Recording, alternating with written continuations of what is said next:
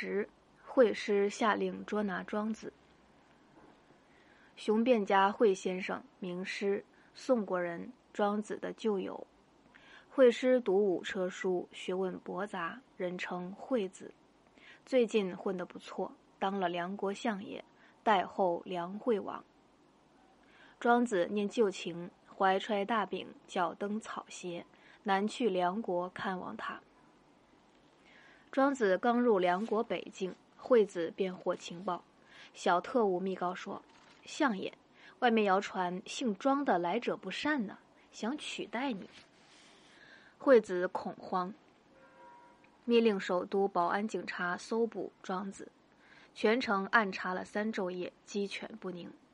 都说要抓国际间谍，大街小巷人心惶惶。姓庄的嫌疑犯抓了九个，皆不是。庄子投诉低级旅馆服饰寒碜过分。不像候补也候补相也，未能引起警察注目。庄子直接去惠子家中拜访，惠子尴尬，装作不知密令搜捕一事。庄子说：“南方有鸟，名叫鸢雏，你听说过吗？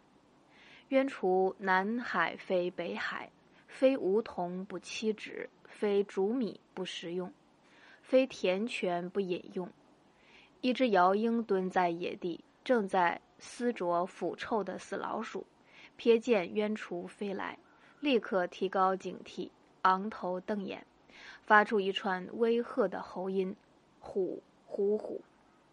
老兄放心撕啄你的粮果好了，何必唬我呀？”庄子说完，怀中摸出大饼，啃嚼给旧友看。惠子脸红，生成误会。吩咐家人设宴待客。